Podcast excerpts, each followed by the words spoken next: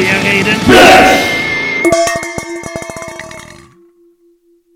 Moin, moin, hier ist Blech. Ich bin Justus Und ich bin Martina. und wir wollen über Metal reden. Zunächst aber mal eine Danksagung. Das ist die erste Folge, die wir aufnehmen, seitdem wir live gegangen sind. Und wir freuen uns über eine ganze Menge positives Feedback, über viele Hörerinnen und Hörer. Das macht Spaß. Wir regen euch an, uns immer wieder auch Feedback zu geben. Das ist toll. Genau. Und bis jetzt gab es zwar noch keine Liebesbriefe, aber es gab auch noch keine Hassbriefe. Also wir sind sehr dankbar und Das kann auch gern so ja, bleiben. genau. Und freuen uns äh, ja auf diese Folge jetzt. Hier geht es heute um das schöne Thema Metal und Authentizität. Du hast es richtig ausgesprochen. Ja. Glückwunsch. Möchtest du noch mal sagen, wie ich es letztes Mal falsch ausgesprochen habe? Authentizität, Authenti, irgendwas. Das stimmt gar nicht. Ich kann auch Wörter mit mehr Silben aussprechen.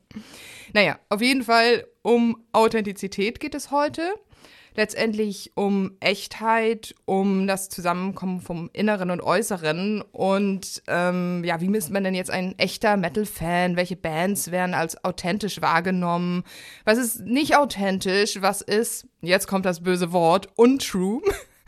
Genau. Weil dieser Begriff Trueness, um den kommt man sicherlich nicht herum, so mimifiziert und Ironisch auch. ironisch und zum Witz geworden, der einfach jetzt schon geworden ist. Es ist ja irgendwie so ein Ding, was immer noch mitschwingt, auch wenn es vielleicht seine ganz große Zeit in den frühen 2000ern hatte. Ja, zunächst noch eine Ankündigung. Wir hatten eigentlich angekündigt, äh, jetzt in Folge 3 den zweiten Teil unserer zweiten Folge Stadt, Land, Metal zu machen. Das ist nur aufgeschoben und nicht aufgehoben. 2, 3, 3, 2, 2, 2, ja, viele Zahlen. Zum heutigen Thema fangen wir jetzt mal damit an. Justus, wie true fühlst du dich heute auf einer Skala von 1 bis 10? Oh, ich würde mal sagen, nackt durch einen verschneiten Wald rennen. Also, nein, nicht ganz. Ich habe eine kurze Hose an. Das ist, weiß ich nicht, wie true So im das Sommer, da ist es immer true, eine kurze Hose anzuhaben. ist. Ja, ich trage Pantoffeln, das vielleicht nicht, keine Kampfstiefel. Und Dafür, Socken in Pantoffeln. das muss doch nicht jeder wissen. Ist das hier heute so ein Hallo, was hast du an? Moment, oder wie? Jedenfalls trage ich äh, ein äh, Windir-T-Shirt, also ein äh, T-Shirt einer Band, die es todesfallbedingt seit 17 Jahren nicht mehr gibt. Das finde ich ist relativ true. Außerdem ist Walfa damals äh, im Schneesturm umgekommen. Rest in Peace, Walfa. Das ist makaber, aber es ist auch true. Es ist ja leider der trueste Metal-Tod, den ich kenne. Also abgesehen davon, dass Dimebag Daryl auf der Bühne erschossen wurde. Oh Gott, Folge vorbei. Also, äh, das ist, ich würde sagen, wir starten jetzt nochmal seriös. Und zwar tatsächlich mit dieser Frage. Als du damals mit Metal angefangen hast, Justus, über das Erweckungserlebnis haben wir ja auch schon in der ersten Folge gesprochen, aber so grundsätzlich, dieses ganze Thema, wann bin ich ein echter Fan und wie, ha, ja, jetzt kommt wieder das blöde Wort, aber wie, wie, wann fühle ich mich true? War das überhaupt, war das Wort true für dich irgendwie ein Thema? Oder wie, wie war dann so deine Reise, nachdem du angefangen hast mit Metal, hin zu dem Moment, wo du dich vielleicht wirklich authentisch und echt und in der Kultur angekommen gefühlt hast? Ja, ich erinnere mich an mein erstes Wacken, wo die älteren äh, Metaller mir kurzhaarigen Menschen und meinem Kumpel damals hinterhergerufen haben, lass dir mal die Haare lang wachsen und so. Oh Gott. Ja, damals habe ich natürlich schon gemerkt, okay, das musst du dir erarbeiten, bis du wirklich angenommen wirst in dem Kreis und so weiter. Ansonsten meine ersten Berührungspunkte damals mit Black Metal. Ich hatte da einen Bekannten, der sich als ziemlich, ja, echter Black Metaller verstand und ich habe mich dann so über Bands wie Dimmu Borgir, Klassiker, aber dann irgendwann auch so Siebenbürgen, das ist ja nun melodischer Black Metal mit Frauenvocals noch dazu. Darüber so so ein bisschen Vampiren, oder? Die hatten die nicht Ja, auch so solche, so, Vampir-Gimmick. waren die nicht so Cradle of Filth für Leute, die kein Cradle of Filth mögen? grundsätzlich eher ohne Keyboard Okay. und durchaus etwas düsterer, finsterer. Also man würde es wahrscheinlich eher Dark Metal nennen. Jedenfalls weiß ich, dass meine Frage, ob die denn irgendwie true seien von den Bekannten, natürlich verneint wurden, weil da ja Frauenvocals noch irgendwie mit Oh drin waren, sind. Ja. Und wie war es bei dir? Achso, Entschuldigung, ich wollte hier noch zu deinem Trueness-Barometer Bekannten fragen. Bist du dann immer bei dem angekommen und hast gefragt, ob deine CD oder deine Platte jetzt Black Metal genug war oder wie? Nee, aber ich erinnere mich auf jeden Fall von dem dann irgendwie auch mal so eine Demo, CD, EP, was auch immer bekommen zu haben von einer Band. Ich weiß gar nicht mehr welche, die auf jeden Fall auch so richtig nach Kleinstauflage und auf Kassettenrekorder im heimischen Keller aufgenommen klang. Und ehrlich gesagt war dann nicht so für mich der Maßstab, wo es hingehen Okay. muss. Und war das für dich, als dann dir gesagt wurde, dass jetzt hier Siebenbürgen irgendwie nicht cool waren, hast du, was hast, hast du dir das zum Herzen genommen? Nee, nicht so wirklich. Also dieser Trueness-Diskurs, kann man vielleicht jetzt schon mal sagen, ist ja sehr, sehr spannend, dass er im Metal in ganz gegensätzlichen Musikrichtungen und Subgenres stattfindet. Der hat mich aber relativ bald so, ja, davon habe ich mich dann relativ bald so weit frei gemacht, dass ich das Ganze auch ein Stück weit ironisch gesehen habe oder zumindest einfach die Beschäftigung damit als relativ arbiträr und äh, jeder legt das anders aus und keine richtig festen Maßstäbe dafür. Nun kann man beim Black Metal wahrscheinlich sagen, dass es da, dadurch, dass die Szene recht orthodox teilweise damals war, wie das heute ist, da kommen wir sicherlich nochmal drauf, dass es aber äh, da sicherlich etwas härtere Maßstäbe gab. aber auch nicht so absolute äh, Ja und Nein. Ne? Also es kommt immer ein bisschen auf die Beurteilung seitens der einzelnen Menschen an. Also man kann sagen, dass es so, dass es dich nicht so sehr geschert hat. Nee, nee, nee. das Davon ist gut, ich, das erleichtert mich auch sehr. da bin ich dann hören. relativ bald von abgewichen. Also dafür habe ich auch immer viel zu viel unterschiedliche Subgenres gehört, als dass ich mich jetzt irgendwie unbedingt in eine Richtung hätte reinbewegen mögen und da unbedingt jetzt irgendwelchen Maßstaben genügen möchten musste. Wie war es bei dir? Also ich muss gestehen, ich glaube, dass ich so mit 16 tatsächlich mal sowas wie Death to False Metal mit Bleistift auf dem Tisch in den Physikraum in der Schule geschrieben habe. Das lag aber vor allem daran, dass ich tatsächlich damals wirklich viel Manowar gehört habe. Damals auch nicht als Teenager habe ich das nicht geglaubt. Aber es war, glaube ich, so eher so eine Art Ornament, was so dazugehörte und irgendwie Hauptsache man hatte irgendwas, was man an die Wand oder auf den Tisch schreiben kann. Manowar, Hammerfall, all das, was so um die Jahrtausendwende als True Metal galt oder auch diskutiert wurde, fand ich halt musikalisch total gut. Das war ja so das, wo ich auch dann über den erst den epischen Fantasy-Kram bin ich dann da sehr schnell zugekommen und habe das dann wirklich viel gehört, weil ich es gut fand und dass die Lyrics dann sehr viel darum gingen, wie ist denn Metal und einfach so auf so eine Meta-Metal-Art und Weise einfach Heavy Metal thematisiert haben, fand ich irgendwie auch gut, weil ich wollte mich ja viel mit Heavy Metal beschäftigen und wenn dann der Heavy Metal auch noch über Heavy Metal war, war das ja mehr Heavy Metal, das fand ich ziemlich gut. Darüber, dass dieses Zugehörigkeitsgefühl war natürlich gerade für mich damals als Mädel von aus der Kleinstadt vom Plattenland schon ganz wichtig. Das hatte aber, glaube ich, nicht mit Trueness zu tun. Ich glaube, das Wort habe ich damals schon eher auch ironisch gesehen. Hattest du eine Vorstellung, was denn False Metal sein könnte? Weiß ich nicht, das, was ich im Radio gehört habe, was ich doof fand, also Linkin Park und Limp Bizkit oder sowas. Das war ja diese große Zeit für New Metal und das, das gefiel mir einfach musikalisch nicht. Aber ich glaube, mir war es viel, viel wichtiger, zu der Musik, die ich hören wollte, dazuzugehören, als mich gegen irgendwie andere Musik abzugrenzen. Okay. Und ich ja. glaube, eine Abgrenzung war dann eher gegen, weiß ich nicht, so das, was man auf der Abi-Party hören musste oder so, aber nicht so sehr gegen irgendeine Art Form von falschem Metal. Ich Mhm. habe ja auch immer Bon Jovi gehört, also das heißt, ich war immer ein bisschen in der False, was auch immer, Bubble drin. Also vielleicht gibt es noch viel weniger als eine Definition von True Metal, eine Definition von False Metal, Gott, ja. weil der Begriff sicherlich auch noch mal ein bisschen seltener begriffen Kleines Aside, wir haben gestern nochmal Manowar gehört, weil wir eigentlich rausfinden wollten, auf welchem Album denn zum ersten Mal vom True Metal die Rede ist. Interessant war dann aber auch, dass dieses ganze Falseness-Ding auch schon so ganz früh mit so Liner-Notes, ich glaube erst schon in der Hell to England anfängt und dann noch in der Fighting the World ist hinten noch so ein komisches Manifesto. Es ist alles, Oh naja, Mann, ja. ja, ganz schön albern. Mm, Was ich gerade zu dem Thema der Zugehörigkeit tatsächlich noch sagen wollte aus meiner Metal-Szenen-Biografie, war, dass es, glaube ich, für mich damals schon sehr, sehr wichtig war, die richtigen T-Shirts zu haben, die richtigen Patches. Ich hatte nie eine Kutte, aber ich hatte damals diese, diese Army-Taschen, die man immer so hatte, Ja, wo man dann die auf diesen. Vorder, die, die hatten ja vorne so einen Stofflappen, der ja irgendwie so der Deckel, ist das ja, der Deckel und dann der Tasche so, war? so zwei Gurte, die man dann, nein, wie, Riemen sagt man, Ja. ne? mit dem man das dann festgezogen Genau. hat. Ja. Sowas hatte ich auf jeden Fall und da war es ganz wichtig, da die richtigen Patches drauf zu nähen und irgendwie. Ich bin damals auch zur Schule gegangen. So, sobald ich, je mehr Bandshirts ich hatte, desto mehr Wochentage konnte ich ein Bandshirt tragen. Mhm. Und also wenn mir irgendwie auf dem Festival oder auf dem Konzert irgendein Typ, der total true in meiner Vorstellung aussah, irgendwie dann gesagt hat, oh, cooles Griff Ungol-T-Shirt. Was war dann für mich das Highlight des Tages so gefühlt. Also so diese Anerkennung war natürlich auch ganz, ganz wichtig. Ja, und um, ohne das vorweggreifen zu wollen, aber äh, Menschen, die man auch in Zusammenhängen gesehen hat, wo eigentlich eine Metal-Kluft gar nicht als passend von der Mehrheitsgesellschaft empfunden wurde, die dann trotzdem eben halt genauso aufgetreten sind.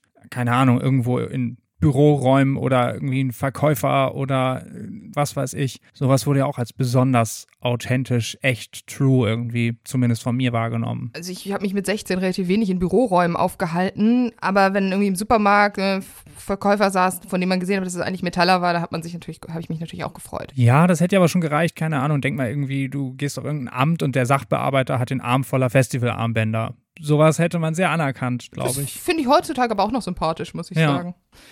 Ich hatte mal tatsächlich, äh, auch jetzt hier in Hamburg, ich war eine längere Zeit mal, hatte ich eine Zahnärztin, wo die eine Sprechstundenhilfe immer auf jeden Fall so einen ganzen Arm voller Wackenbänder hatte. Mhm. Ähm, also falls sie das hier hört, viele Grüße. Ich weiß nicht, ob sie noch in der Praxis ist, aber das hat mich auf jeden Fall jedes Mal, wenn ich da war, gefreut.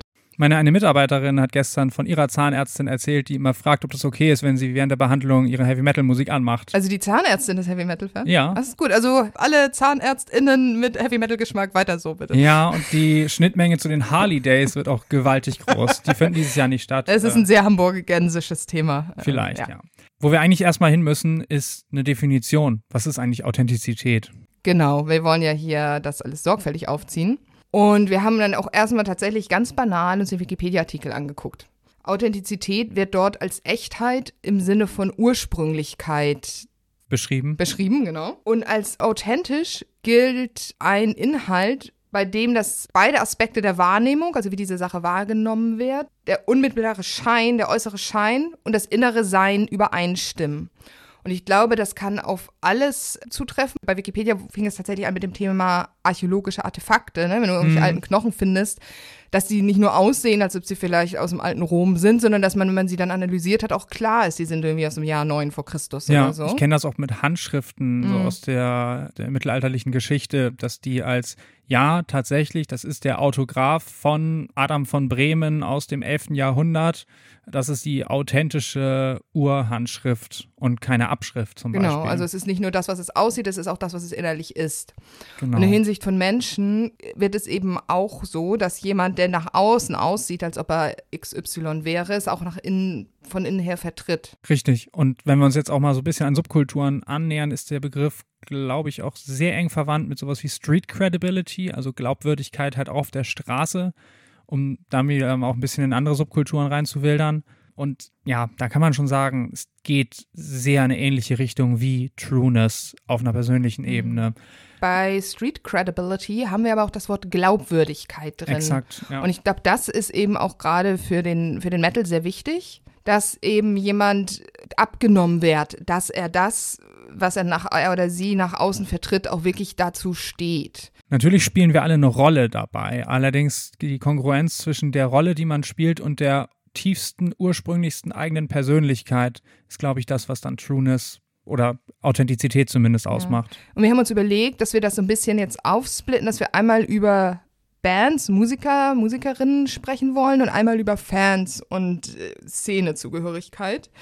Und wir fangen mal mit den Bands an, nämlich so mit der Frage, welche Bands werden denn von der Szene, haha, man kommt nie um die Szene herum, als authentisch wahrgenommen und welche, welche auch nicht. Erstmal, Justus, was würdest du jetzt ganz aus dem Kopf sagen, ähm, welche Metal-Musiker, Musikerin, haha, es sind meistens eh Musiker, mhm. würdest du, findest du, sind authentisch? Was ist das Erste, was dir da einfällt? Lemmy. Also der Teufel mhm. hab ihn selig, aber ich glaube, wenig Menschen waren, haben das so verkörpert, diese, diese Rolle, die er gespielt hat und die Persönlichkeit, sein tägliches Leben immer auch nahbar zu sein, in der, äh, im Rainbow rumzuhängen, am Daddelautomaten und um keinen Spruch verlegen. Dann, ja, auf ja, ein bisschen musikalisch. noch kurz, das ist ja eigentlich ganz witzig, weil wenn man sich Lemmy so angeguckt hat, sieht er ja also eigentlich immer aus, hat er quasi fast so ein Lemmy-Kostüm an, ne? Zum Le um, um Lemmy zu Lemmy gemacht, haben ja nicht nur die Warzen, sondern auch der Bart, der, der Hut, die Schuhe. Es gab doch auch in dieser Lemmy-Dokumentation dieses lange Stück über seinen Schuhmacher, der ihn immer seine customized Cowboy-Stiefel gemacht hat. Also es ist ja wirklich so, als ob Lemmy morgens an, aufgestanden ist und sich sein Lemmy-Kostüm angezogen mhm. hat. Auf der Trauerfeier standen ja auch, also hat auch sein hat sein Schuhmacher, nein, sein Schuhmacher hat nicht gesprochen, aber seine Stiefel standen da ja vor dem Sarg. ja, ne? aber was, was ist, macht denn Lemmy zu mehr als einen Menschen, der ein Lemmy-Kostüm anhatte? Diese durchgängige, ja, dieses durchgängige Leben der Rolle, dass ähm, man ihm auf jeden Fall auch abgenommen hat, vor, auf, neben der Bühne, zu Hause im Alltag immer die gleiche Persönlichkeit Mhm. zu sein. Also keine Rolle zu spielen, sondern einfach, das ist er einfach. Scheinbar keine Rolle Ja. zu spielen, ja. Ja, ja, bei jemandem wie Lemmy könnte man ja wirklich fast sagen, wann sollte der denn Zeit gehabt haben, nicht die Lemmy-Rolle zu erfüllen? Also Mhm. wird er so einfach gewesen sein, ja.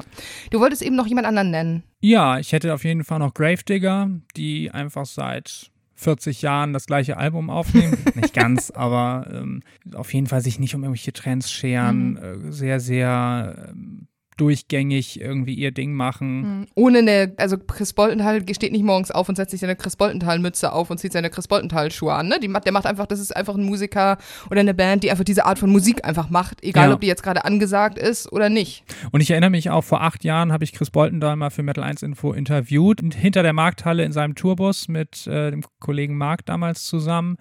Und da habe ich ihn eben halt auch als einen super down-to-earth, sehr nahbaren Menschen erlebt, der halt auch dafür, dass die Band schon einen gewissen Status hat, keinerlei, ja, Star-Allüren ist jetzt natürlich auch einfach bei dem, bei der Größenordnung so oder so unangebracht, aber auf jeden Fall jetzt ein sehr, wie man das halt viel über Metal-Musiker sagt, dass er noch irgendwie, ja, dass man sich mit dem einfach auch normal unterhalten Mhm. kann und man nicht auch von oben herab angeguckt wird. Ja. Ich habe auch noch irgendwie seine Handynummer, glaube ich, und sehe gelegentlich seine WhatsApp Ich glaube, das schneiden wir raus, das ist Stalking. Ah, weiß ich nicht. Ja. Ja, aber so, ich glaube, dieses Jahr keine Starallüren haben, irgendwie nett und down to earth, approachable, nahbar zu sein, ist auf jeden Fall ja auch ein, immer ein gutes Zeichen, auch bei einem bekannten Musiker. Jetzt muss ich auch dran denken, wie wir mal Kai Hansen im Publikum auf dem Judas Priest Konzert getroffen Absolut, haben, ja. wenn wir schon beim Name-Dropping sind. Ich bin immer noch Fan, hat er gesagt. Ja, das stimmt. Und dass er sich da auch irgendwie, ne, ich meine, du kannst dir ja auch als Musiker überlegen, wenn ich auf ein Konzert von einer anderen Band gehe und ich bin selber ein Musiker von gewissem Standing, mache ich das entweder kannst du dann immer irgendwo hingehen, wo du nicht genervt wirst, indem du irgendwie dir einen Spezialplatz oder irgendwas besorgst. Oder du sagst, ich stelle mich halt in die Mitte rein von den Fans und nehme auch in Kauf, dass mich dann die ganze Zeit Leute anlabern. Er hätte auch eine Brille, Nase, Bartmaske aufsetzen können. ich glaube, hat er nicht schon. egal. Ein weiteres Beispiel würde ich gerne noch nennen. Ja, ich ähm, meine, es ist ja auch all solche Musiker. Sicherlich haben die auch mal einen guten und mal einen schlechten Tag. Also ich will jetzt nicht sagen, dass, weiß ich nicht, Kai Hansen immer sicherlich der netteste, approachable Mensch der Welt ist. Ich weiß es gar nicht, dazu kenne ich den jetzt auch nicht so genau.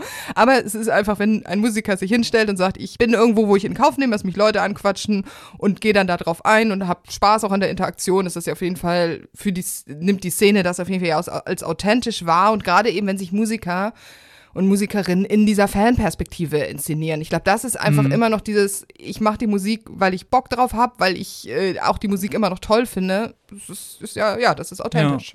Ein weiteres Bandbeispiel wollte ich noch nennen, und zwar Both Thrower, aus einem einfachen Grunde, dass die ähm, nie wahnsinnig viel gemacht haben, auch nicht viele Konzerte gespielt haben, aber dann die Konzertkarten, ich habe leider nie eins besucht, aber die waren immer für, für andere Bands dieser Größenordnung im Verhältnis extrem günstig. Stimmt, die haben auch immer ganz günstiges Merch, ne? Das war, da habe ich auch Genau. mal was drüber gehört, dass Ja. die wirklich da irgendwie T-Shirts für 12 Euro oder so, dass denen auch ganz wichtig war. Ja, das also ist auch cool. so völlig, ja, völlig unkommerziell sicherlich nicht, aber ich kann mir beim besten Willen nicht vorstellen, dass Both Thrower jemals von dieser Musik gelebt haben, Mhm.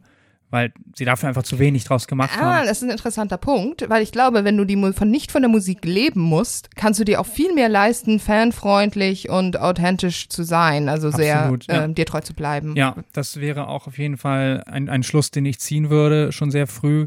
Ich bemerke das auch aus meinem persönlichen Geschmack, sobald eine Band diesen Sprung macht, erkennbar, dass sie das als ihr, ihren Brotberuf auch sieht Hm. und super viel Alben raushauen muss, um auf Tour zu gehen, um halt einfach zu verkaufen, verkaufen, verkaufen. Das ist ja gar kein, ähm, das ist ja nichts, nichts Böses Nee. oder so, aber das nimmt einerseits sicherlich ein Stück weit die Kreativität, weil du viel mehr das veröffentlichen musst, was die Leute haben wollen. Du machst viel weniger Experimente und auf der anderen Seite, ja, nimmt es dir eben halt auch die Möglichkeit, das Ganze nicht kommerziell zu sehen. Und Klar, du guckst dir an, was performt gut und dann machst du mehr davon. Das, die, das ist ja letztendlich ganz basale Wirtschaftlichkeit und wenn du davon leben musst und auch eine Familie vielleicht davon ernähren musst und noch ein Team und irgendwelche, also das ist ja eine Band ist dann ja am gewissen Erfolgslevel, sind das ja einfach nicht nur vier oder fünf Hanseln, die, weiß ich nicht, noch zu Hause im Keller wohnen, ist sondern da Firma. hängt, eine, genau, das die, ist eine die tragen Firma. auch Verantwortung für MitarbeiterInnen Ja, genau. und so weiter. Ja.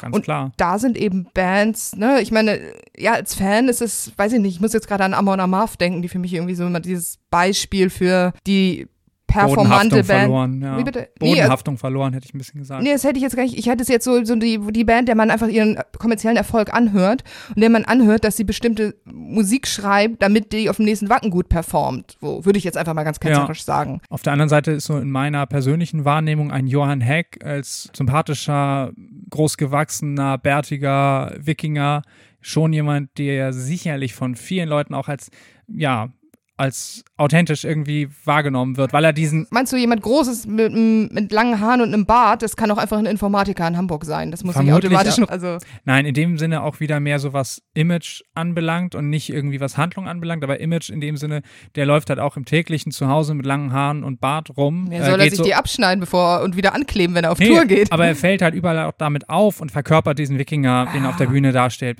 Ich sag nicht, dass ich ihn so jetzt als Ja. besonders authentische Person hervorheben würde. Ähm, dafür kenne ich ihn auch zu wenig. Also, du guckst, du folgst ihm bei Instagram. Ja, da sehe ich natürlich auch, dass er Yoga macht mit seiner lieben Frau und so weiter. Das, finde ich tatsächlich authentisch und cool, dass er das macht und dass er eben nicht sich irgendwie auf Instagram ist natürlich auch immer ein Inszenierungstool, Mhm. aber dass das jemand ist, der sich nicht bei Instagram die ganze Zeit, er Beim könnte auch sagen, er postet nur Fotos vor, genau, beim Holzfällen oder beim Biertrinken Ja. oder irgendwie nur beim Snowy Frostbitten Death Metal wandern oder so, sondern dass er eben auch sagt, hier, ich promote meine Frau, die Yoga macht und macht das mit der und hab irgendwie, hm, weiß ich nicht, ich, das, unser Lieblings-Johann Heck-Post war doch das Wildbienenhotel. Ja, sehr gut auf jeden Fall. Ja, Das da hat er sich, ich glaube, da war auf Tour tatsächlich in Hamburg. war nach Wacken, glaube ich. ja, genau, und hat irgendwie darüber gepostet, dass es in Hamburg in Planten und Blumen im Park ein Wildbienenhotel gibt. Und er war ganz begeistert von. Ja. ja. So. Genau, also ja, das ist, glaube ich, so eine Spontanität, so ein, ich stehe dazu, was ich so mache und wie ich so, so lebe. Das ist auf jeden Fall so auf Musikerebene authentisch. Selbst finde ich echt, wenn die Band an einem gewissen Punkt ein Wirtschaftsunternehmen ist, was ich jetzt bei Amon Amarth einfach sagen würde, die Ja, Immer ein bestimmtes- no offense, ja. klar. die halt einfach was Bestimmtes verkaufen müssen. Und Ja. das kann nicht, es muss sich ja nicht ausschließen. Der Musiker kann ja einfach trotzdem irgendwie netter Typ sein, der aber jetzt in einem kommerziell erfolgreichen Bandunternehmen arbeitet und das Richtig. weiterlaufen lässt. Ich würde gerne auch nochmal über eine musikalische Definition von Authentizität Mhm. oder Trueness sprechen. Also, du meinst, alle drei, jedes Album muss immer genau klingen wie von 1984? ja, weiß ich gar nicht, ob das der Maßstab ist. Allerdings, True Metal als Genrebezeichnung ist ein, das können wir einfach ganz klar sagen, das ist ein künstlicher Stempel, der Mhm. keine ernsthafte musikalische Abgrenzung zu anderen Genres hat. Das ist alles irgendwie Heavy Power Metal, Ja. sowohl bei den Metal Archives als auch bei Metal 1 Info gibt es dieses Genre True Metal aus guten Gründen eben gar nicht. Und es war halt etwas, das war um die Jahrtausendwende, hat man diese Art von Musik ja oft als True Metal bezeichnet. Ja, das wir erinnern uns auch noch an Wacken und die True Metal Stage. Die heißt jetzt auch schon seit einer ganzen Weile nicht mehr so. Aber das war irgendwie ein Stempel, vielleicht um so ein Hm. bisschen vom Extreme Metal abzugrenzen, um da so zwei Großströmungen im Metal irgendwie voneinander abzugrenzen. Hm. Weiß ich nicht. Ja, interessant auf jeden Fall, dass das, glaube ich, dieses, dass True Metal überhaupt ein Begriff wurde, ist vielleicht auch, eine, war ja wahrscheinlich eine Gegenreaktion auch auf die 90er Jahre und diese äh, Ausfaserung, wo Metal eben mit anderen Stilrichtungen, Stichwort Crossover, Stichwort New Metal gemischt wurde. Ja. Dann so eine Rückbesinnung auf das, was man eben als traditionellen Metal sieht. Und dann wurde es ja eben so, ja, so ist es ja so eine Mimification unterworfen worden. Es wurde immer absurder, bis man dann irgendwo bei Manowar war. Die Metal-Krise der 90er Jahre würde ich aber auf jeden Fall auch sagen, dass das sicherlich zu einem Rückbesinnungskonservatismus Mhm. irgendwie geführt hat und zu dem Wunsch und Willen, das, was echt in Anführungszeichen und ursprünglich ist oder so wahrgenommen wird zumindest, das dem einen Stempel aufzudrücken. Ja. Und dann wurde es halt eben, fing das irgendwie so an. Ich glaube, ne, wenn man so, ich muss jetzt an das erste Hammerfall-Album denken, das war, glaube ich, schon 97. Das war noch so wirklich so ein Ausdruck von, oh, die Musik ist geil, die wollen wir jetzt mal spielen.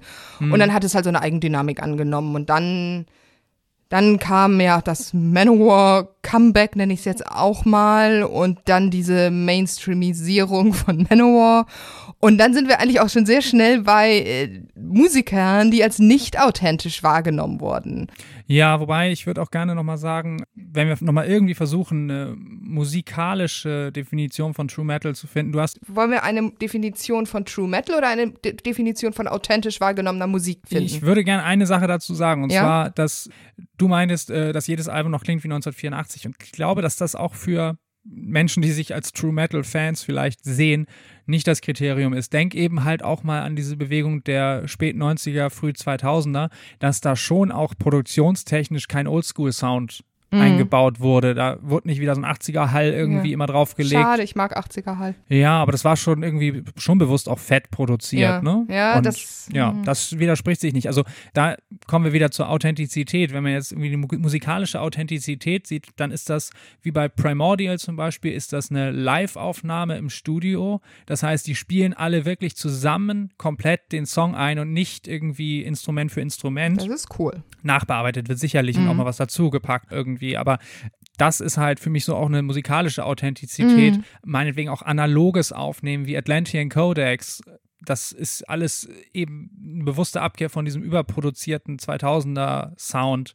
Ja, das ist eigentlich witzig, weil dieser zwei, überproduzierte 2000er Sound eben auch traditioneller Metal sein konnte. Absolut, ja. Genau, und man kann, ich glaube, über musikalische Weiterentwicklung, was wird wahrgenommen, was nicht, können wir gleich auch noch, da kommen wir, glaube ich, auch wenn wir jetzt über die als nicht authentisch wahrgenommenen mhm. Musikerinnen und äh, also beziehungsweise Musiker sprechen, kommen wir da auch ganz schnell nämlich hin. Wir haben noch nicht einmal Poser gesagt.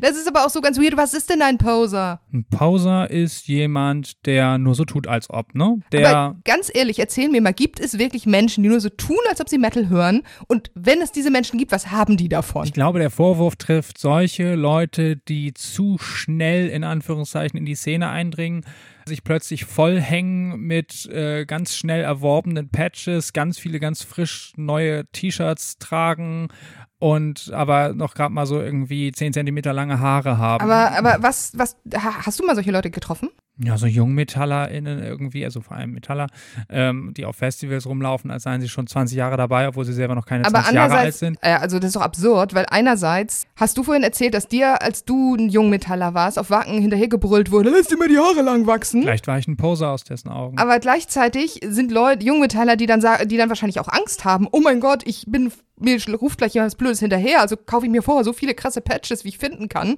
um irgendwie angenommen zu werden. Man kann es da nicht richtig machen, oder? Nein, absolut nicht. Und ich sage, diese Definition, wie ich gerade versucht habe, einen Poser zu mhm. umschreiben, mhm. das ist nicht was in meinem eigenen Denken so. Ja, ich weiß. Aber ich meine auch nicht dich, ich meine die, die Szene. Also, dass das so. Da ja. ist ja gar kein richtiger Weg, neu ranzukommen. Weil Lehrjahre sind keine Herrenjahre, ne? also Weiß ich nicht. Ich ja. denke, das, das hängt damit zusammen. Ich denke, wenn man sich mit zu vielen Accessoires oder so behängt. Aber mhm. wo ist zu viel und wo ist zu wenig? Ja, und was ist dann mit irgendwie so einem 50 Jahre alten Mittelaltmetaller, der eine Kutte mit 300 Patches trägt und jeder freie Flecken seines Körpers zu tätowiert hat? Was ist das? Das ist dann hat er sich ja viel. erarbeitet über lange Zeit. Okay.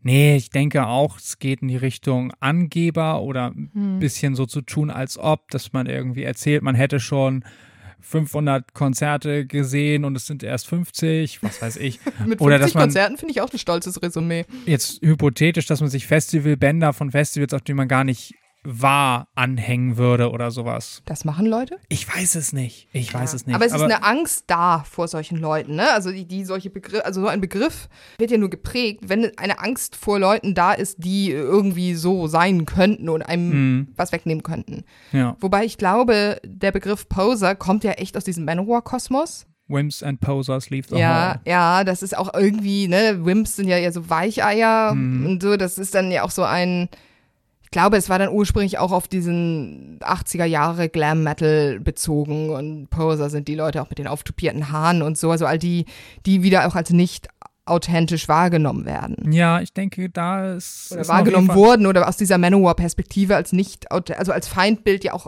gemalt wurden, damit man jemanden hat, gegen den man sich abgrenzen kann. Und da sind wir vielleicht nochmal bei dieser eher der soziologischen Schiene bei Subkultur und Zugehörigkeit und Authentizität, die darüber funktioniert, dass man sich gegen irgendjemanden abgrenzt. Man kann ja nur zu etwas gehören, wenn man gleichzeitig klar sagt, ich gehöre zu dieser Szene, dieser Gruppe und ich gehöre nicht zu den anderen. Und die anderen müssen dann ja auch irgendwie mit Charakteristika belegt werden. Und dann gibt es wahrscheinlich, weil es langweilig ist, einfach zu sagen, ich gehöre nicht zur Haupt Mainstream-Gesellschaft würde dann halt noch so eine extra Feindgruppe entworfen, um die man noch blöder finden kann als die normalen, in Anführungszeichen, mhm. Leute. Ich glaube, das Feindbild, ähm, das False Metals, Posers, des Unauthentischen.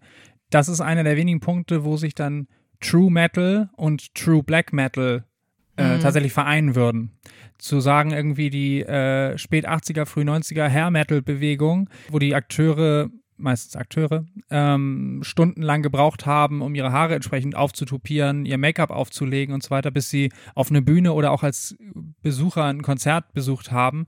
Das ist, glaube ich, was, was als sehr, sehr unauthentisch und als false und untrue, vielleicht auch als Poser wahrgenommen wurde, weil man mehr Zeit damit verbringt, so zumindest der Vorwurf, auf Äußerlichkeiten zu gehen. Hm, aber Äußerlichkeiten, wenn du jetzt dir eine Kutte, deine sorgfältig zusammen kuratierte Kutte anziehst und dann noch erstmal ziemlich lange überlegst, welches von den sehr, sehr vielen Bandshirts in deinem Schrank du anziehst und ob du diese oder jene Boots anziehst, bevor du auf ein Konzert gehst, dann machst du dir auch sehr viele Gedanken über dein Äußeres. Hot Take. Heavy Metal Hot Take. Ja beziehungsweise eine These einfach. Ähm, Im Metal geht es einerseits darum, Dinge, die sehr, sehr mühevoll sein können, als ganz, ganz leicht aussehen oder erscheinen zu lassen. Wie zum Beispiel, ja, ich laufe jeden Tag so rum, aber ich musste irgendwie, keine Ahnung, diese Kutte auch irgendwie über Jahre hinweg mit Patches besticken und meine Haare lang wachsen lassen und die Stiefel mhm. haben irgendwie Geld gekostet und was weiß ich. Aber ja, so laufe ich jeden Tag ja. rum. Oder ja, ich bin noch nicht fertig. oder auch im Winter eine kurze Hose zu tragen. Es gibt immer diesen einen Ahne oder wie auch immer er heißt, äh, gar keine einzelne konkrete Person. Schaut out to alle Ahnes. Auch auf jedem Metal-Konzert im Februar sieht man mindestens eine Person in kurzen Hosen.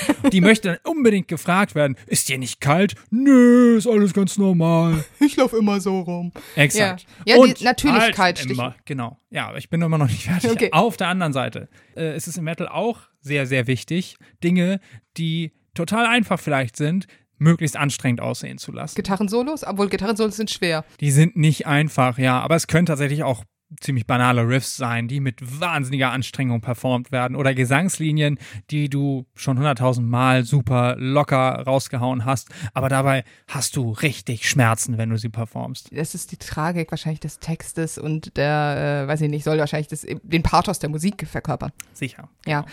Stichwort Natürlichkeit. In der Vorbereitung auf diese Folge habe ich zum Beispiel auch ein Essay einer schwedischen Wissenschaftlerin gelesen, die sich mit Authentizität in der Metal-Szene beschäftigt hat und und eben dafür so Fokusgruppen, also kleine Interviewgruppen von Metallerinnen und Metallern aus Göteborg interviewt hat. Das muss in den frühen 2010ern gewesen sein.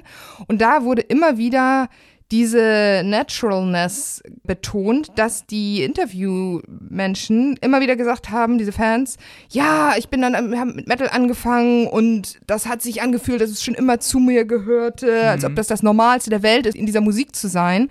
Und dieses, ja, da wurde auch wirklich gesagt, es wird mit dem Herzen wahrgenommen, dass man dazugehört und dass man sich so rein fühlt. Und man hat sein inneres Selbst gefunden. Genau, damit, dieses ja. innere, wahre Selbst gibt es auch immer wieder in der haben wir, war auch in dem Definitionsartikel zu Authentizität da. Ne? Es gibt, mhm. wird irgendeine Form von innerem Selbst konstruiert, dieser wahre Kern, der in dir drin ist. Und wenn dieser wahre Kern dann von außen diese Musik oder diese Szene findet, wozu er dazugehört, so wird es ja von den Metallern und Metallerinnen wahrgenommen, dann passt das irgendwie zusammen und dann ist man ein authentischer Fan. Ja, und das meine ich eben halt auch, dass Personen sich im Alltag auch außerhalb ihrer subkulturellen Heimat. Man bewegt sich ehrlicherweise in der Regel ja doch mehr außerhalb der Metal-Szene, wenn man zur Arbeit geht oder Uni, Schule, mhm. was auch immer, als innerhalb der Szene, was dann am Wochenende irgendwie die Kneipen, Konzerte oder Festivals oder sowas sind.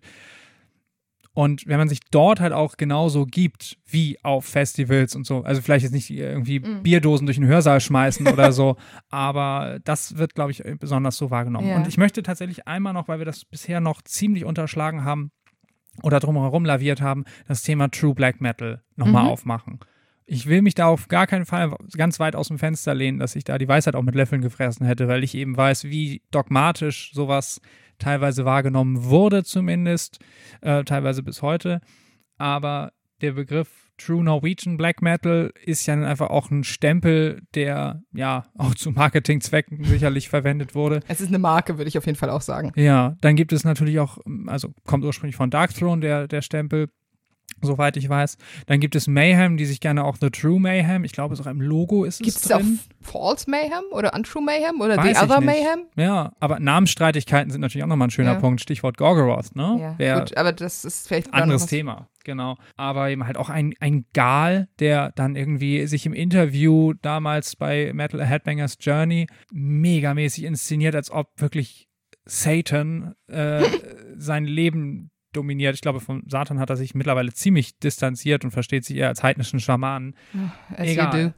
Aber da ist auch nochmal extrem wichtig das Thema Underground. Mhm. Das Stichwort ist nämlich auch noch nicht gefallen. Nee, Underground versus Commerz und Sellout, das wäre gleich auch unser nächster Teil. Du wolltest aber kurz noch zum Black Metal was zu Ende sagen, ne? Richtig, ja. Also Underground ist nicht deckungsgleich mit Authentizität oder Trueness. Ja, würde wie ich ist nicht man denn untrue im Underground oder unauthentisch im So rum Underground? funktioniert das nicht. Ich würde sagen, dass Underground, solange es halt von der musikalischen Ausrichtung her passt, grundsätzlich schon mal so einen Trueness-Stempel verdient. Mhm. Andererseits ist nicht alles, was True ist, automatisch Underground. Also auch eine bestimmte Größenordnung geht noch. Ohne jetzt das da okay. wirklich.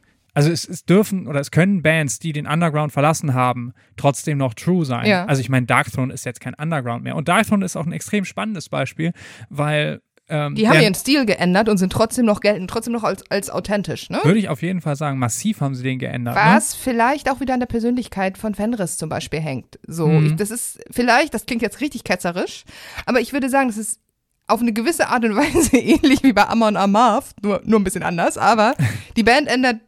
Nee, das ist überhaupt nicht so. Vielleicht schneiden wir auch das raus. Fenris ist aber auch Äh, Fehler müssen, man muss zu Fehlern stehen oder auch zu seltsamen Sackgassen, das ist authentisch.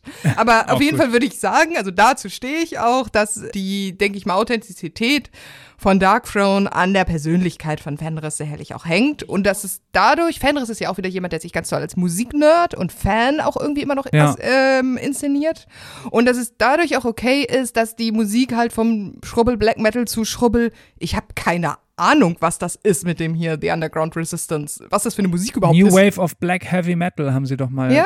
ein Album so oder genannt? ein Song. Ja, vielleicht kann man es musikalisch so nennen, aber auf jeden Mhm. Fall diese ganz andere, ganz eigene, super seltsame Musik, die sie dann nachher gemacht haben, Ja. dass diese Entwicklung halt trotzdem authentisch und nachvollziehbar und aus dem Herzen kommt. Krasses Gejodel wurde. beim Gesang einfach, ne? Das ist so weit von Black Metal entfernt, wie es nur Ja, irgendwie ja. geht. Nee, aber Darkthrone eben halt auch aus mehreren Gründen noch. Es ist immer noch relativ lo-fi oder lo-fi. Lo-Fi ist eigentlich immer authentisch, eben, weil es weil es was Undergroundiges hat, weil es halt auch hat, äh, so den Nimbus hat, äh, wir scheißen auf Effekte, wir machen wirklich nur das, was wir spielen und so. Und Darkthrone, mega krass einfach dieses, wir geben keine Konzerte, was auch ja, Ja. wohl an Fenris Abneigung dagegen liegt. Nocturne Culto ist ja durchaus aufgetreten. mit Satyricon damals 2004. Genau. Aber Bands, die dann keine Konzerte spielen, auch Bathory haben so gut wie nie Konzerte gespielt, keine oder wenig Interviews geben und unnahbar sind im Black Metal, haben einen wahnsinnigen Trueness-Faktor. Nicht vielleicht unbedingt Authentizität, das weiß man aber auch nicht, dadurch, weil sie so Ich geheimnisvoll möchte bleiben. übrigens, ich möchte eine Black Metal Band gründen, die ist richtig true, nämlich sie spielt keine Konzerte, sie gibt keine Interviews und sie macht auch keine Musik. Heftig. Krasser geht's nicht. Ähm, sehr schön übrigens nochmal, ich muss einmal einen guten äh, Bekannten zitieren, der sagte, immer nur die ersten beiden Alben und die Vorkriegsdemos. Das ist auch ganz wichtig, ne? Dass das, äh, was zu einem bestimmten Zeitpunkt in der Musiker- oder Musikerin-Biografie erschienen ist, der Maßstab ist. Ja, ich möchte, glaube ich, dass wir jetzt noch einmal über Sachen reden, die als unauthentisch gelten oder vielleicht auch unauthentisch sind. Mhm. Und da haben wir vorher halt auch noch ein bisschen gebrainstormt und auch so eine Liste von Musikern, Musikerinnen auch zusammengestellt oder auch in Bands, von denen man dann wirklich, ja, die dann auch irgendwann mal auch in der sehr, sehr loyalen Metal-Szene ja auch verbrannten Boden hinterlassen haben. Und ich glaube, das erste und das, was am auch schon öftesten fiel, ist ja halt das Thema Manowar. Mhm. Und eben, was ja auch wirklich von so einer Reise, von dieser doch durchaus sicherlich vorhandenen Authentizität der frühen ersten Alben. Ich meine, niemand setzt sich in einem Fellhöschen auf ein gelangweilt rumstehendes Pferd, Oh fuchtelt mit einem Plastikschwert, macht Musik, die dazu passt. Und das macht doch niemand, wenn er das nicht irgendwie, Lebt. wenn er kein Geld dafür bekommt, sondern es einfach nur macht, wenn er es nicht lebt und irgendwie daran glaubt. Ja. Und die erste Musik ist ja auch, da sind wir auch wieder beim Stichwort Lo-Fi, relativ reduziert, Auf jeden Fall. ähm, wirklich mit ja, Kompositionen, die wirklich ja auch unkommerziell waren, auch für die Zeit, die frühen Aber 80er. Manowar haben frage mich jetzt nicht welches Album, aber mit die erste Digitalproduktion Mhm. im Metal das war oder schon Mitte Rock. der 80er. Ja. Das war schon die Fighting the World. Ja, das war aber schon eine ziemliche Neuerung. Ja, da hatten sie auch die get- getriggerten Drums. Und da ist auch der Punkt, das ist nämlich auch interessant, da fing nämlich dann diese ganze True Metal-Geschichte an und diese ganze False Metal, Death to False Metal, Mhm. als sie gar nicht mehr so true klang. Das ist eigentlich so der, dieser Kipppunkt gewesen, weil das ist auch interessant. Ich habe mir gestern wirklich nochmal die Lyrics der ersten Manowar-Alben durchgeguckt, der ersten vier. Und das ganze Thema True Metal, False Metal kommt in den frühen Texten nicht drin vor. Da geht es halt darum, ja, es ist geil, Metal ist geil, Rockmusik ist geil, ich möchte davon mehr hören. Dann halt das ganze Valhalla, Blut, March for Revenge, Warriors-Kram.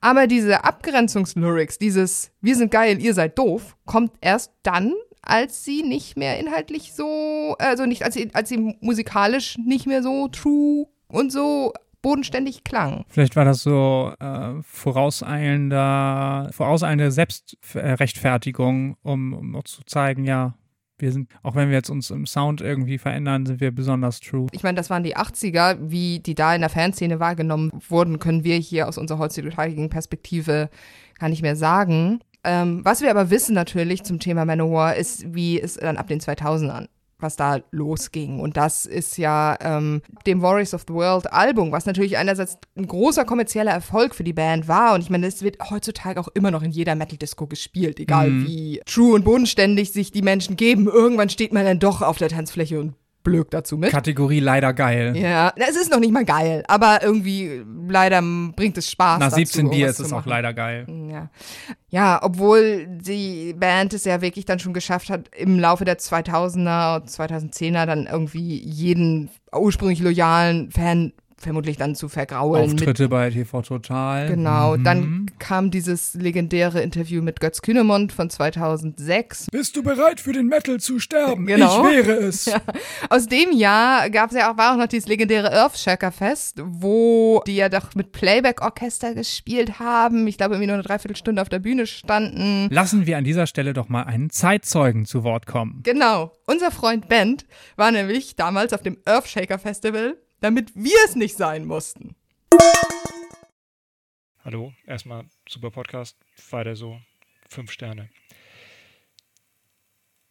Das Earthshaker Festival, auf dem Manowar aufgetreten sind, ähm, war äh, ein gutes Beispiel für seltsame Ausgeburten der, der Trueness des Metal. Es fing zum Beispiel damit an, dass so habe ich nachher gehört von Leuten, die da hinter den Kulissen gearbeitet haben, dass sämtliche Bands auf diesem Festival ein kleines bisschen leiser spielen mussten, damit Manowar auf jeden Fall die lauteste Band war. Auch sehr gut war, dass sie ein, äh, wie, wie immer, weil sie ja große Wagner-Fans sind, äh, irgendwas von Wagner spielen wollten. Die hatten extra ein Orchester dabei, was in riesigen Türmen an den Seiten aufgebaut war. Naja, und äh, dann haben sie wohl von den äh, Wagner-Angehörigen, die noch leben, eine E-Mail gekriegt, in der äh, stand, wie Joey in seinem very schlecht Deutsch vorgelesen hat, wie er gesagt hat, in dem stand, dass ähm, die Wagner Corporation oder wie auch immer die heißen mag, nichts mit Manowar zu tun haben will.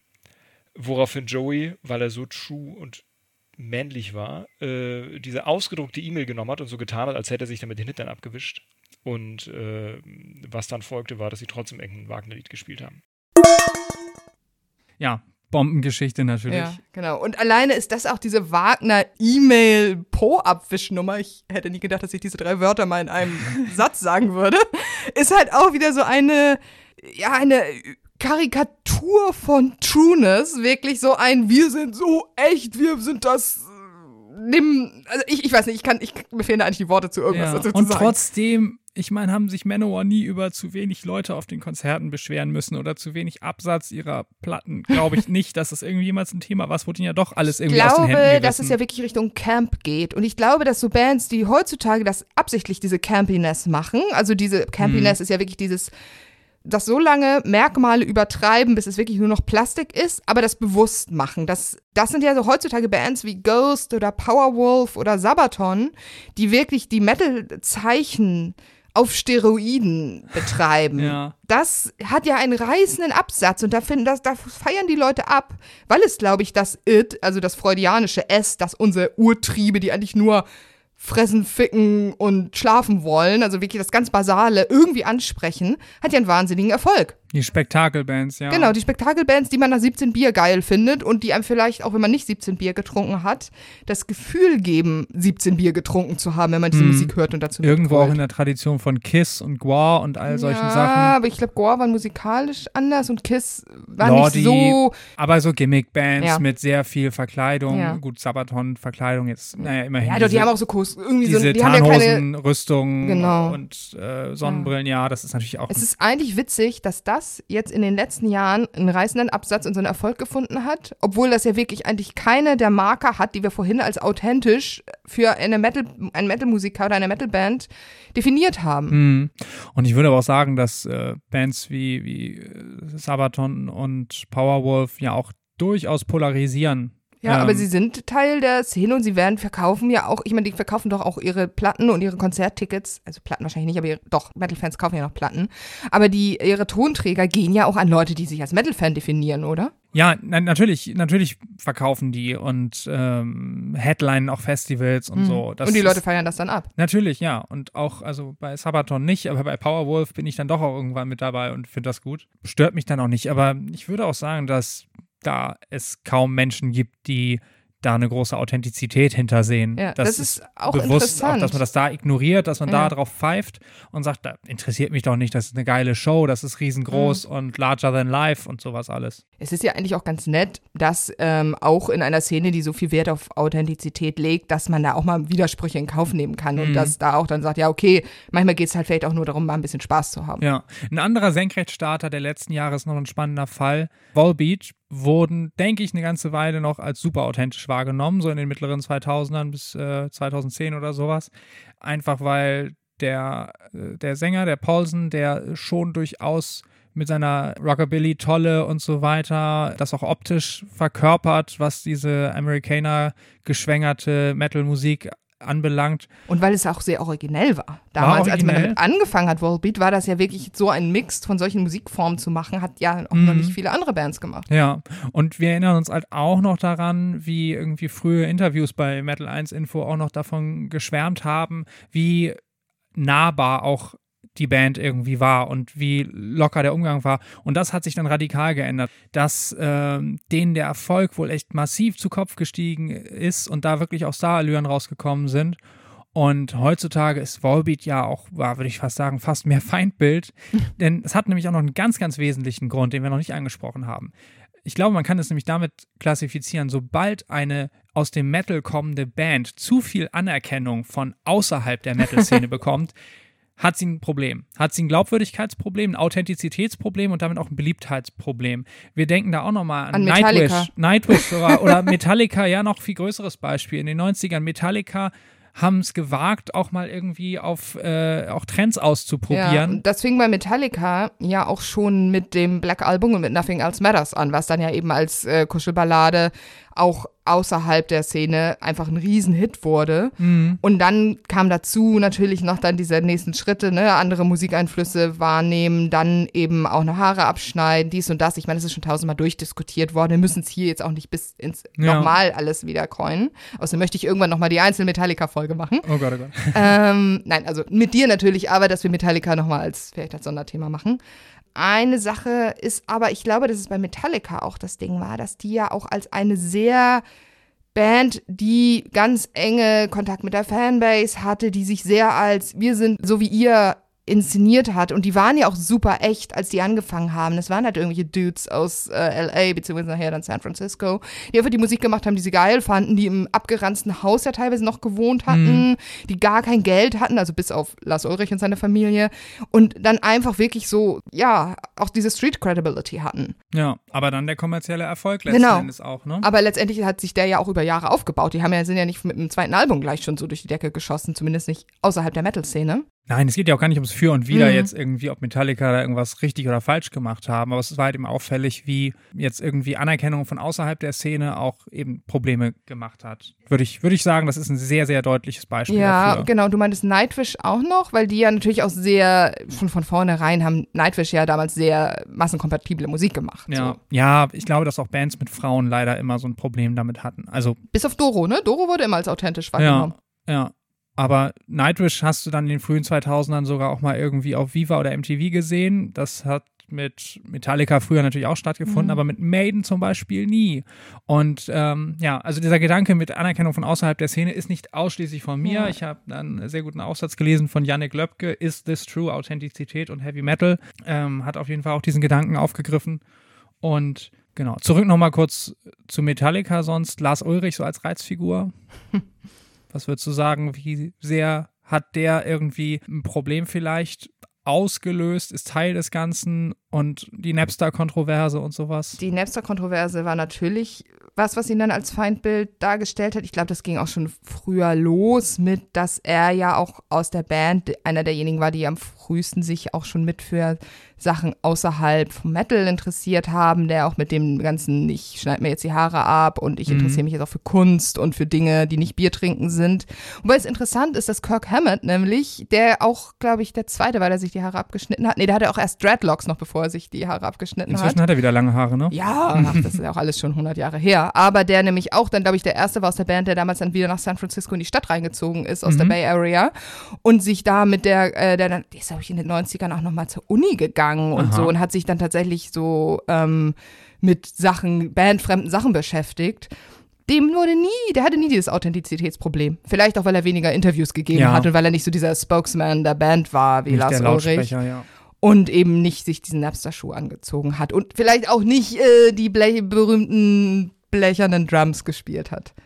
Ja, das ist natürlich dann auch wieder der Punkt bei Metallica, dass es natürlich dann auch mit immer wieder in die Musik reinging und dass sich da durch diese musikalischen Experimente, die halt nicht gut ankamen bei der Grundfanbase, da, ähm, ja, da dann einfach dieser, man glaubt es der Band nicht mehr, dass sie so ist, wie sie ist, hm. ankam. Wobei es eigentlich witzig ist, weil St. Anger ist ja keinem Trend gefolgt. Nein. Das war jetzt nicht so ein Ding, oh, jetzt spielen alle irgendwie auf leeren Ravioli-Dosen genau. Schlagzeug. Ja. Es war eigentlich, finde ich, das St. Anger, ich mag das Album musikalisch auch nicht sonderlich, aber man kann nicht sagen, dass dieses Album nicht authentisch war. Ja, Weil mit dieser, diesem bewussten Soundwahl, dieser bewussten, wir hauen das auch in, ich glaube, die haben es auch in sehr kurzer Zeit dann aufgenommen und haben dafür noch andere Sachen, die sie eigentlich für das Album haben wollten, wieder in die Tonne getreten nach dieser ganzen Band-Gruppentherapie-Geschichte. Mhm. Kann man das eigentlich wirklich nur als einen authentischen, aus der Situation und der Emotionalität dieser Situation entstandenen Ausbruch sehen, der wirklich irgendwie echt war bei den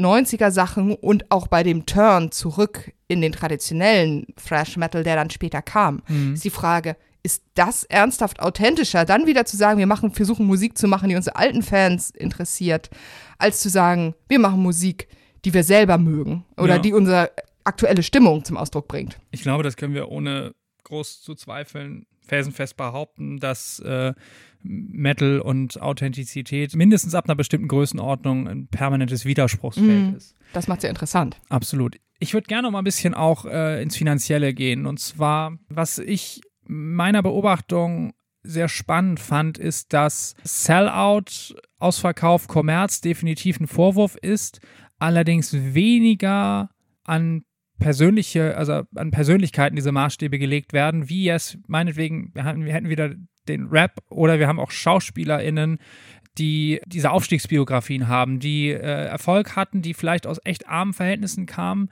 äh, wirtschaftlich sich enorm weiterentwickelt haben und die dann ein Glaubwürdigkeitsproblem bekam, in dem Sinne, bist du noch der Alte, so, oder die Alte. Ja. Und so, I'm still Jenny from the Block, fällt mir da an, Jennifer Lopez. Jetzt ja wirklich in den frühen 2000ern. Ist richtig, aber ne, dieses, äh, okay, guck mal, ich bin jetzt irgendwie äh, berühmt und reich und so weiter und trotzdem bin ich noch die Alte. Solchen Rechtfertigungsdruck habe ich im Metal nie erlebt, dass irgendjemand sagen musste, nun ist Metal sicherlich auch einfach kein arme Leute-Phänomen, nee. so dass, dass Leute wirklich wie im Punk meinetwegen auch Punks waren, Großteil, großteils sicherlich Wohlstandskinder. Aber dass sie eben nicht direkt von der Straße kamen hm. und dann ihre Wurzeln verloren haben. Ja, dass ein Wurzeln verleugnen eher mit Musikalität zu tun hat als mit Geld. Ne? Ich meine, gut, es wird auch Metallica der Vorwurf gemacht, dass es die Millionäre da jetzt alle sind. Wobei ich mich da immer frage, was ist mit Maiden? Maiden hm. sind auch alles krasse Millionäre. Bruce Dickinson macht, macht Vorträge bei den Online-Marketing-Rockstars und anscheinend interessiert das niemanden, dass das nicht, ob das jetzt ja Ja. authentisch ist oder nicht. Ja, also so eine schillernde Figur wie Bruce Dickinson, auch als Pilot und Fechter und sonst wie alles, womit er sich auch super inszeniert, ne? Das Mhm. ist, da war bei Iron Maiden ein Authentizitätsproblem im Sinne von anerkannt und wird noch als echt wahrgenommen. Ja, Leute klagen sicherlich über teure Konzertkarten, über sehr, sehr teures Merchandise. Die haben wir wieder 100.000 Euro Fußballtrikots. Ich weiß gar nicht mehr, wie viel die heutzutage kosten. Mhm. Ich weiß, dass es schon irgendwann, weiß ich nicht, vor 20 Jahren oder so weiter irgendwie 80 Euro gekostet hat für so ein. absurde. Merchandise-Artikel auch, ne? Irgendwie jeder macht sein eigenes Bier, seinen eigenen Kaffee. Hallo an Behemoth. So, Nergal auch auf jeden Fall eine sehr, sehr spannende Figur in dem Zusammenhang. Getränke, Wein und sowas, alles ist ja ein totaler Trend der Mhm. Aber das letzten machen jetzt Jahre. fast alle Bands. Ja. Ne? Das ist ja gar nicht mehr, ich glaube, diese Merchandise-Attacken, ich glaube, es gibt sogar Creator-Kaffee. Mm, ja, ja, Übrigens, genau. hier, schickt uns mal, wir können auch gerne mal eine Folge machen, wo wir allen äh, Food-Merchandise-Produkte aller Bands testen. Dafür möchte ich dir aber bitte äh, per Post herbekommen. Ja, das heißt, wir trinken jeden Heavy Metal Kaffee in einer Folge und danach können wir Farben hören. Ja, oder wir trinken jeden, äh, jedes Band gebrandete Bier in der nächsten Folge. Hallo. Sehr schön. Hey Äh, Mille, schick den Kaffee rüber. gib Und Kaffee. Nergal auch. Ja. Nee, also aber sehr, sehr absurdes Merchandise war ja auch schon vor 20 Jahren oder Ja. so, dass man dann den Dimmu Borgir Bikini im EMP-Katalog oder bei Nu- Nuclear Blast gesehen hat, wo man sich auch dachte, Na gut, das finde ich jetzt gar nicht so bescheuert. Also ich meine, Textil, wenn du klar. ein T-Shirt hast, das ziehst du, also beim Schwimmen äh, ein T-Shirt anzuziehen ist vielleicht nicht so schlau. Warum sollte es kein Demo Borgia Bikini geben? ich sag nicht, dass das irgendwie ein Problem ist, es wurde aber sicherlich so wahrgenommen. Damals hatte ich das wahrscheinlich auch, fand ich das total blöd. Naja. Ja, Ja. wollen wir noch irgendwie über, über Selbstinszenierung in sozialen Medien dann sprechen? Haben Rob Halford? Ja, sag, dann wir können auf jeden Fall machen wir über Rob Halford sprechen. Ja, ist Rob Halford eine authentische Figur? Was sagst du? Ich würde sagen, ja, auf jeden Fall, weil letztendlich ist Authentizität und das zu sich selber stehen und eben ne, mit seinem Coming Out in einer Szene, die nicht wirklich als ähm, tolerant gegenüber LGBT-Issues lange Zeit bekannt war, ist auf jeden Fall das authentischste und mutigste, was du als Musiker machen kannst. Gerade in den späten 90er Jahren, wo das noch ganz anderer Wind wehte als heutzutage. Richtig, als tolerant hat sie sich dann eigentlich erst erwiesen, ne? Also Mhm, das Thema ja. LGBT füllt auch nochmal Bände. Dazu müssen wir auch nochmal eine eigene Folge machen und das ist ein Thema, wo wir uns eigentlich auch gerne dann mit einem Gast zu widmen würden, weil das, glaube ich, einfach besser ist, da auch andere Stimmen mit zu Wort kommen zu lassen. Absolut, ja. Aber zurück zu Rob Halford. Ich versuche immer noch rauszufinden, ob seine Instagram-Präsenz jetzt authentisch ist oder nicht. Die Aber sie selber nur, macht, ist auch immer so die ja, Frage, ne? die eigentlich nur aus Fotos von ihm mit Katzenbildern und Memes äh, besteht. Und viele Kakteen im Hintergrund auf seiner Ja. Ranch in Arizona. Ja, vielleicht ist das so ein bisschen das große Mysterium, was wir aus dieser Folge mitnehmen. Sagt uns doch mal was davon. Was haltet ihr davon? Glaubt ihr, er hat einen Social Media Manager, der einmal gesehen hat, hey Rob, du hattest mal ein dummes T-Shirt mit einem Katzenbild drauf an. Das ist super gut bei Instagram angekommen. Wir müssen jetzt nur solche Bilder posten. E-Mails an blech.metal1.info. Herzlich gern. Genau. Bombardiert uns. Wir hätten jetzt hier, glaube ich, auf unserer Liste nur noch die Fan-Sachen stehen. Und ich glaube, die haben wir auch immer schon wieder drüber gesprochen. Ne? Was macht einen als Fan, was macht einen als Fan authentisch? Ja, Wie, oder dazugehörig? auch auf, ja, auch auf die Gefahr hin, mich da nochmal zu wiederholen, aber dieses einerseits natürlich auch sehr lange dabei zu sein, sich das Mhm. erarbeitet zu haben, auf jeden Fall. Und dann eben dieses auch in Situationen, wo man es vielleicht ansonsten als, als Massenmensch oder als Mainstream-Mensch, Mehrheitsmensch, wie auch immer, für unangemessen halten würde, als Heavy-Metal-Fan aufzutreten, erkennbar, ist was, was innerhalb der Metal-Szene Anerkennung findet. immer noch? Meinst du, es ist immer noch so? Ja, würde ich von ausgehen. Okay. Also ähm, Also meinst in der Kutte auf die Beerdigung zu gehen oder so? Beerdigung vielleicht nicht, aber in der Kutte zu heiraten, das finden viele Metal-Fans sicherlich noch das Maß der Dinge. Das finde ich jetzt aber eigentlich auch süß, weil das ja, ich meine, die Hochzeit gestaltet man so, wie man sie selber gerne möchte. Und ich meine, wer auf seiner Hochzeit drückt sich das Brautpaar doch gerade selbst aus. Also das, das finde ich. ja, das es muss ja gar nicht unbedingt in Kutte sein. Es kann ja auch irgendwie im Steampunk-Outfit oder in Mittelalterklamotte sein. Ja, also einfach Ausdruck Einfach von. nur in seiner Lieblingsfarbe oder mit den Blumen, die man gerne mag. Also, jeder Mensch soll so heiraten, wie er oder sie das möchte. Das ist völlig klar. Ich würde nur sagen, dass das so eine, so eine Konstante ist, die sich durchzieht. Also innerhalb der Szene größtmögliche Anerkennung durch zu sein wie alle in der Szene und außerhalb wiederum auftreten wie ein radikaler Nonkonformist. Das ist Mhm. sowas wie Konformität nach innen, also man möchte so sein wie die anderen, um dazuzugehören.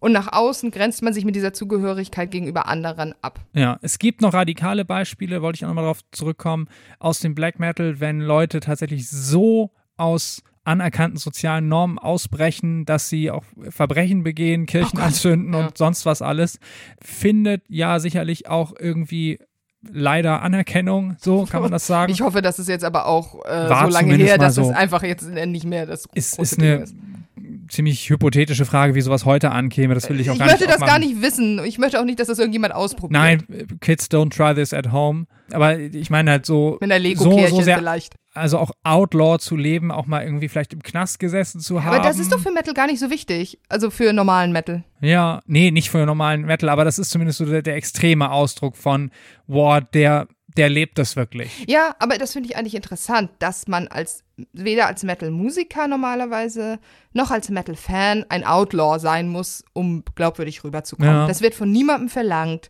Es wird verlangt, dass man irgendwie zu der Musik steht. Und eigentlich ist das doch eigentlich auch schön. Es Mhm. geht darum, wenn du immer noch, als Musiker bist du authentisch, wenn du immer noch Fan bist und wenn du immer noch zu deinen Fans stehst und mit denen immer noch reden möchtest. Das Gangster-Image ist natürlich Ja. eher im namengebenden Gangster-Rap. Ja, ja, aber lass mich mal zu Ende reden. Also als Musiker bist du authentisch, wenn du immer noch Fan bist und zeigst, dass du die Musik immer noch magst und liebst und wenn du zu deinen, immer noch mit deinen Fans auch reden möchtest. Und als Fan bist du authentisch, wenn du auch dazu stehst, dass du Fan bist, vielleicht auch in der Situation, wo andere Leute das nicht so machen würden, wenn du eben das nach, dein, diese, diese Leidenschaft nach außen trägst Mhm. und wenn du einfach lange dabei bist und das eben, it's not just a face, Mom, also das Ding. Genau, dass du auch eine Menge Trophäen gesammelt hast, eine Menge Expertise hast Mhm. und äh, damit anerkannt wirst. Und ja, nach innen brauchst du nicht mehr groß abzuweichen oder ein total schräger Vogel zu sein, nach innen innerhalb der Subkultur, innerhalb der Szene. Mhm. Nee. Das ist, glaube ich, auch extrem wichtig, dass man sich dort fallen lassen kann und da sich nicht mehr angestrengt von irgendwas abgrenzen muss. Ja. Und man muss eben nicht ein Outlaw sein und man muss nicht super krasse Sachen machen. Metal ist ja quasi eine Szene, die so funktioniert, dass sie sich langfristig, nachhaltig mit dem Leben vereinbaren lässt. Mhm. Und dass man eben nicht äh, super krass, krasse Sachen machen muss, sondern um anerkannt zu werden oder um ein glaubwürdiger Metal-Mensch zu sein, baust du dir eben dein Leben da so rum und baust deine Metal-Fan-Identität so in dein Leben ein, dass du vielleicht so oft wie du kannst ein Bandshirt trägst oder zeigst nach außen, hallo, hier, ich, ich bin Metal-Fan. Und wenn es nicht geht, ist es auch irgendwie okay. Aber wenn du eben zeigen kannst, hier, ich bin seit Jahren dabei, ich habe große Ahnung von Musik, ich habe vielleicht eine große Plattensammlung, viele T-Shirts, viele Festivalarmbänder und kann das eben nachweisen, dass das mir immer noch nach vielen, vielen Jahren immer noch wichtig ist. Und das, ist ja das, was am Ende die Glaubwürdigkeit aufbaut. Dieses zu zeigen, mir ist das wirklich wichtig und mir ist das ganz lange wichtig und mir ist es immer noch wichtig. Ich glaube, das ist das, was es, wo es am Ende so dranhängt und auch für die Musiker, dass Ja. den Musikern das auch immer noch wichtig ist. Und dann kommt es irgendwann auch nicht mehr drauf an, ob man lange Haare hat oder ein Katzen-T-Shirt trägt oder weiß ich nicht. Es ist auch heutzutage mit Sicherheit etwas einfacher geworden. Also so in den 80er Jahren dann irgendwie als Mann mit langen Haaren rumzurennen und damit vielleicht auch irgendwann eine Führungsposition in einem äh, mittelständischen Unternehmen einzunehmen. Äh, nee, eher nicht wahrscheinlich. Heutzutage hat sich das sicherlich weit, weit aufgeweicht. Hot und- Take. Heavy Metal Hot Take. Menschen, die in mittelständischen Unternehmen arbeiten und wahrscheinlich auch in der Führungsposition haben, sind heutzutage das Rückgrat der deutschen Metal-Szene. Ja, oder Handwerker, das war zumindest nochmal Ja, die. das Handwerksunternehmen sind mittelständische Unternehmen. Ja, das stimmt natürlich auch. Ich glaube, wir haben damit alles. Ich glaube, wir sind am Ende angekommen. Das Thema könnte man wie immer einfach noch wahnsinnig weit auswalzen, aber ihr wollt auch nicht äh, drei Stunden äh, Hörzeit ein, rein investieren. Wer weiß. Ja, wenn das so sein sollte, sagt Bescheid. Äh, wir wollen mehr hören, wir wollen weniger hören. Wir sind äh, sehr offen für Kritik.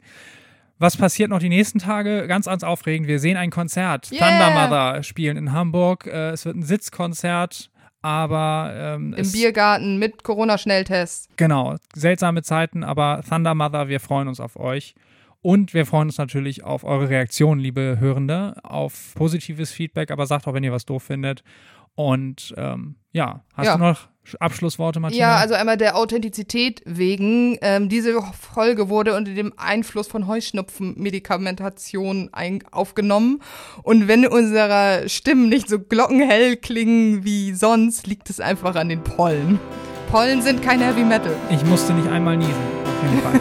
In dem Sinne, liebe Hörende, ähm, bis zum nächsten Mal. Wir freuen uns drauf. Euer Blech-Podcast von Netflix.